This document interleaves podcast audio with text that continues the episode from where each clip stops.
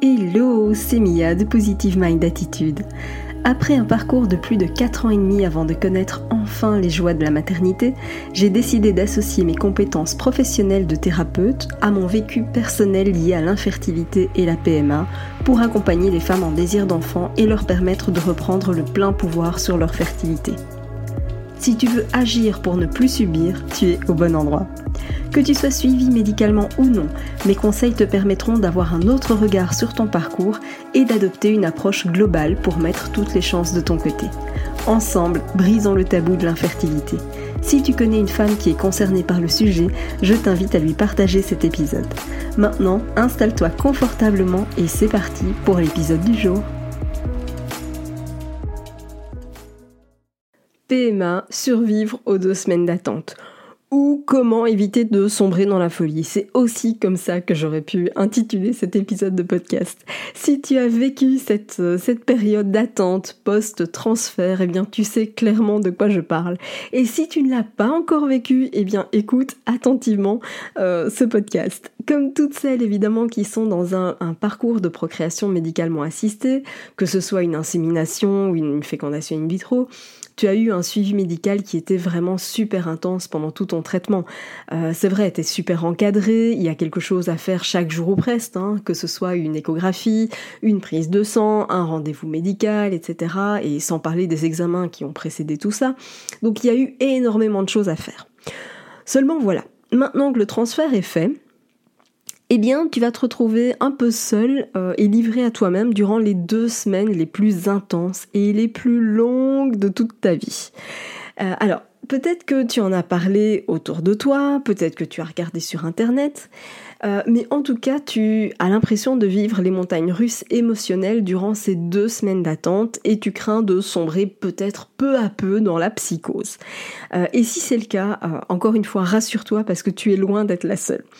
Je l'ai vécu moi aussi, et plusieurs fois d'ailleurs, et pour aider quotidiennement les femmes à traverser cette période, eh bien je peux te dire qu'être soutenu et conseillé, eh bien ça fait toute la différence.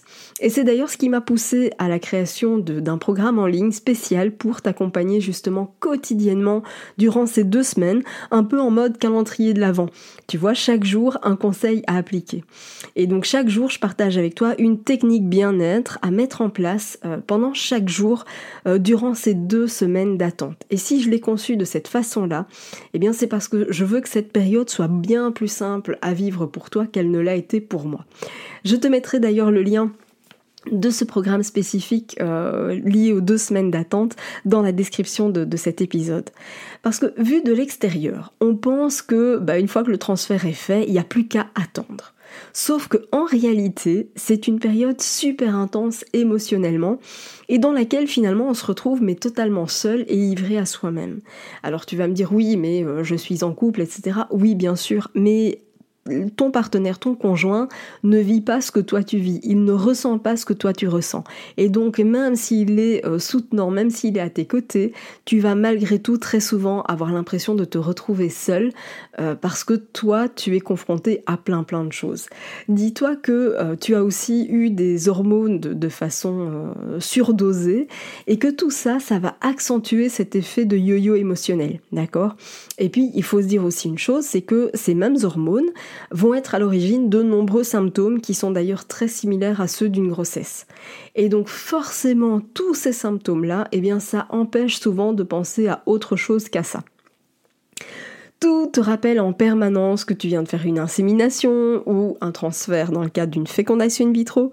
Et quand je te dis que tout te rappelle en permanence euh, que tu es dans les deux semaines d'attente, ça peut être vraiment tout et n'importe quoi. Ça peut être une femme enceinte dans la rue, une publicité, euh, un petit mot que tu entends au détour d'une conversation, etc. etc.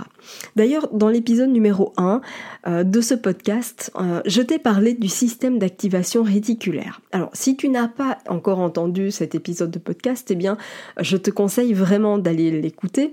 Euh, et si tu l'as déjà entendu, eh bien, je te fais un petit rappel quand même. Donc, ce système d'activation réticulaire, c'est quoi?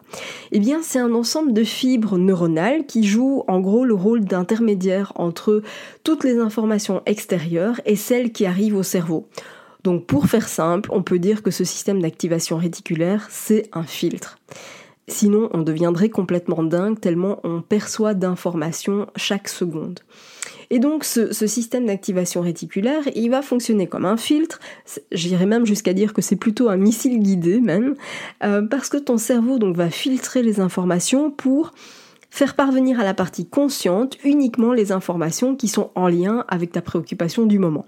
Et c'est ce qui explique pourquoi ces deux semaines d'attente sont encore plus compliquées que le reste. Et on va pas se mentir, si la première semaine est compliquée, elle passe encore relativement vite. Mais alors la deuxième semaine, c'est de loin la plus pénible. Tu aussi en permanence entre la joie et l'excitation à l'idée que cette tentative soit enfin la bonne et que tu sois enceinte, et en même temps, tu as un sentiment super étrange qui te dit que c'est foutu et que ça marchera jamais. Et si tu vis ça, encore une fois, c'est parfaitement normal. Et en plus de ça, euh, eh bien à ça va s'ajouter finalement une sorte de culpabilité permanente de risquer de faire un truc qu'il faut pas. Tu vois, euh, le fait de, de, faire une sortie entre amis, euh, de porter un sac trop lourd, etc. Tu vas dire oh là là, mais peut-être que je dois pas, etc., etc. Et donc, bienvenue dans le monde du psychotage total. Alors maintenant, ce que je veux que tu retiennes absolument, c'est que quand on est euh, enceinte de façon spontanée, bah forcément on l'apprend bien plus tard euh, que quand on est en PMA. D'accord? Donc ça veut dire quoi? Ça veut dire que puisqu'on l'apprend un peu plus tard, puisque en général on se rend compte de cette grossesse après euh, avoir eu un retard de règles, eh bien forcément on va l'apprendre une, deux semaines plus tard comparativement à toi qui es en PMA. Et donc, ça veut dire quoi? Ça veut dire que ces femmes qui sont dans des, grossesses spontanées, elles n'ont pas été emballées dans une bulle pendant deux ou trois semaines. Donc ça veut dire que si ton embryon doit s'accrocher, eh bien, il le fera. Ce que je voudrais te dire avant de conclure cet épisode, je voudrais simplement évidemment préciser que je comprends, mais alors à du 3000% ton impatience. Et pour autant, je te déconseille, mais alors fortement, de résister au test de grossesse. Oui, je sais. Même le test précoce. Je te déconseille fortement de le faire. Pourquoi? Parce que soit tu vas avoir ce qu'on appelle un faux négatif. Ça veut dire que tu es bien enceinte, mais le test n'est pas encore capable de le détecter parce que c'est beaucoup trop tôt. Soit tu vas avoir un faux positif car tu peux encore avoir des restes de traitement. Si je prends par exemple euh, l'ovitrel, eh bien ovitrel euh, reste dans, l'organisme plus de 10 jours après. et donc ça peut te déclencher un faux positif finalement de par euh, ce traitement. Ok, donc c'est une possibilité.